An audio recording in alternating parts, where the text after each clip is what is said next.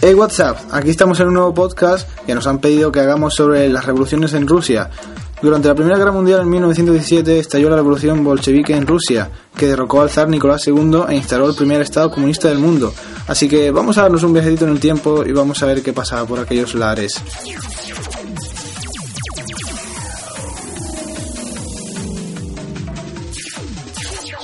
Bueno, aquí estamos con el Star de Rusia que nos ha concedido una entrevista en exclusiva.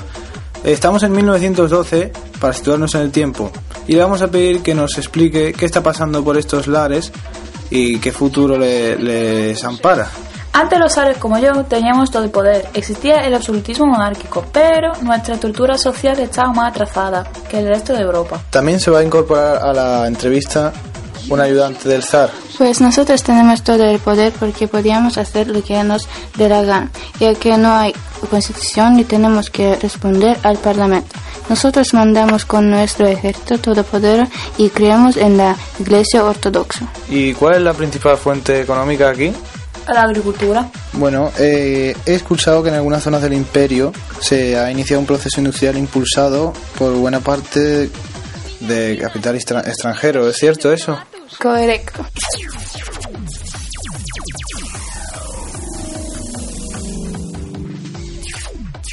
Nos hemos trasladado a la época de la Primera Guerra Mundial para ver cómo vive el pueblo estos tiempos. Estamos en esta maldita guerra por culpa del zar. Creo que Rusia no está en condiciones para el estallido revolucionario. Ni la economía ni la organización política y militar rusas están preparadas para una guerra tan larga, dura y costosa. Por culpa de los desastres militares se ha causado la movilización de millones de campesinos y ha descendido la producción agrícola. Y encima, todo lo que conseguimos lo tenemos que dedicar a la guerra. Esto es injusto.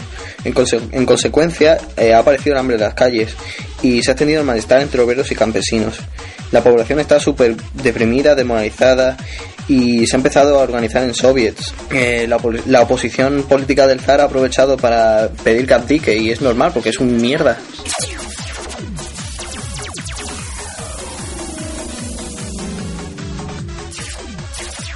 Nos hemos adelantado en el tiempo. Acaba de caer el zarismo en Rusia. Preguntémosle a la gente qué piensa. En febrero de 1917 estalló una revolución en San Petersburgo que provocó la caída del zarismo. El poder pasó a un gobierno provisional dirigido por Kerensky y, y apoyado por los partidos liber- liberales de la Duma, que inició una serie de reformas. Rusia se convirtió en una república democrática. ¿Y por qué estáis en esta situación? ¿Por qué Lenin nos expulsó? Señor zar. Nuestro problema fue que los obreros pensaban de forma marxista y por la culpa de eso Lenin nos fue culo y ahora estamos en la p calle. Eh, zar, soy Lenin, ven aquí, límpiame el c un ratito. Muchas gracias al zar y a sus súbditos por ayudarnos a comprender qué ocurrió en esta época. De nada, a ver si nos vemos. De nada. Zar, que me limpies el c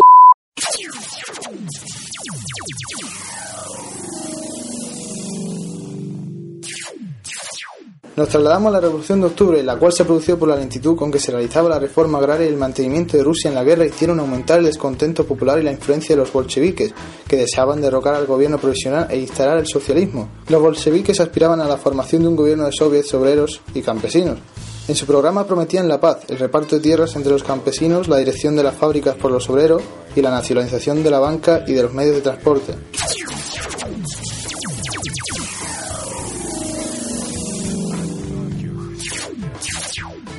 Pero soy mi compañero de viajes temporales. Sí, tío, ya acabo de salir del hospital y me acabo de recuperar de mi perforación de ano y estoy listo para más batallas y más p... Y bueno, ¿dónde estamos? Pues estamos ante la Revolución de Octubre. Ah, Rusia. Ah, fue esa en la que los soviets impulsados por los bolcheviques se, se sublevaron y en 10 días se hicieron con el poder y destituyeron al gobierno provisional. Solo con el apoyo del Congreso de los soviets en- de Rusia, Lenin formó un gobierno obrero. Pero como venimos del futuro, ya sabemos que el nuevo gobierno soviético estableció las primeras medidas revolucionarias. Se expropiaron las tierras para repartirlas entre los campesinos y las fábricas quedaron bajo el control del Comité Obreros. Además, se firmó la paz Brest-Litovsk en mil- 1918 con Alemania que comportó importantes pérdidas territoriales para Rusia.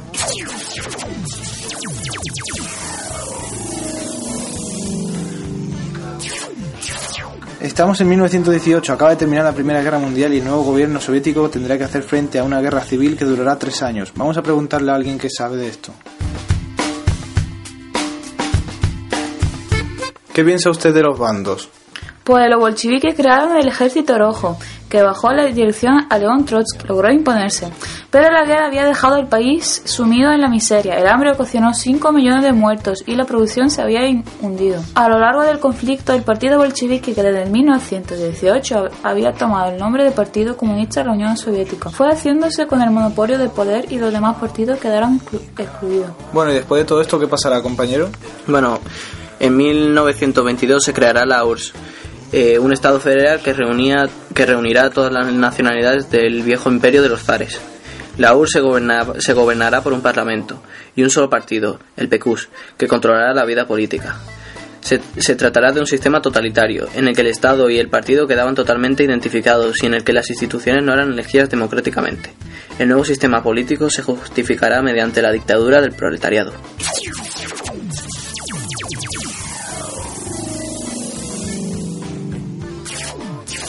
Acabamos de realizar otro salto espacio-temporal para trasladarnos a los últimos días de Lenin y averiguar quién le sucede. Bueno, y aquí estamos en este p sitio, listos para saber qué c pasa con este tío. ¿Qué pasa? Lenin era el líder de la revolución, era un tío que tenía todo el poder y ahora va y muere. ¿Qué pasa? Pues que está en un momento en el que se debate cuál es el mejor camino para consolidar la revolución. Entonces los dos tontos que estaban detrás de él, Trotsky y Stalin, se empiezan a pelear entre ellos. Y no entiendo por qué, porque si se hubiesen aliado hubiese sido todo mejor y se hubiesen ahorrado problemas y p Pero bueno, el primero, Trotsky, mantenía que era necesario exportar la revolución, provocándola en otros países. Y Stalin eh, proponía que, había que hacer la construcción del socialismo en un, un solo país, mediante la transformación de la URSS. Lo que quiere decir que quería meter en un país todas las revoluciones y todas las cosas dentro. Lo que pues bueno, al final todo el mundo le apoyó a él y fue el que ganó. Bueno, Stalin... Calla un rato, compañero, que me toca a mí. Stalin, que se había convertido en secretario general del PQS, se hizo dueño de la situación a partir de 1927 y se convirtió en el principal dirigente de la URSS. Trotsky, su rival, se exilió y en 1940 fue asesinado por orden del mismo Stalin. Stalin ordenaba matar a mucha gente y si se había hecho una foto con ellos, ordenaba borrarles de la foto.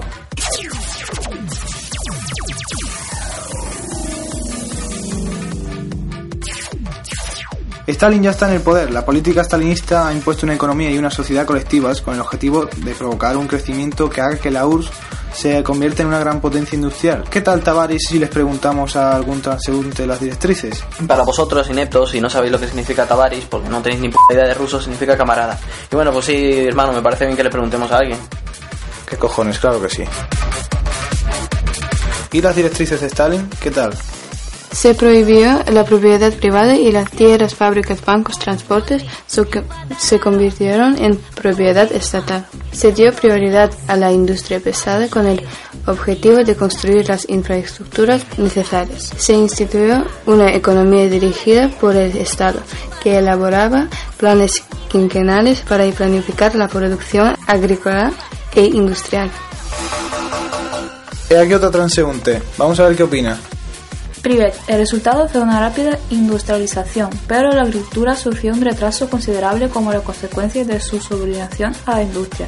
Además, la prioridad de la industria pesada descuidó la producción de bienes de consumo y buena parte de las necesidades de la población quedaron desatendidas. Bueno compañero, ¿tienes algo más que decir que ocurrirá en el futuro?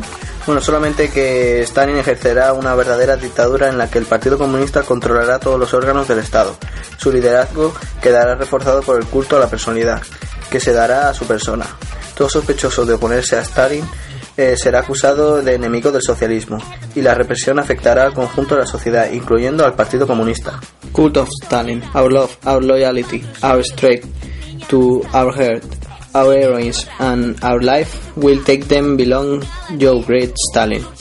Human beings of all ages and all nations shall say that your name is the most glorious, the strongest, the wisest, the best of all. Your name is written in every factory, every machine, every piece of land, in every human heart. If my wife gives birth to a child, the first word that will show your name, Stalin.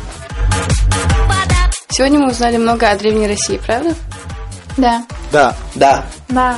Y por si no os habéis enterado, que nos ha gustado mucho aprender de la antigua Rusia y que p para todos y muchas felices.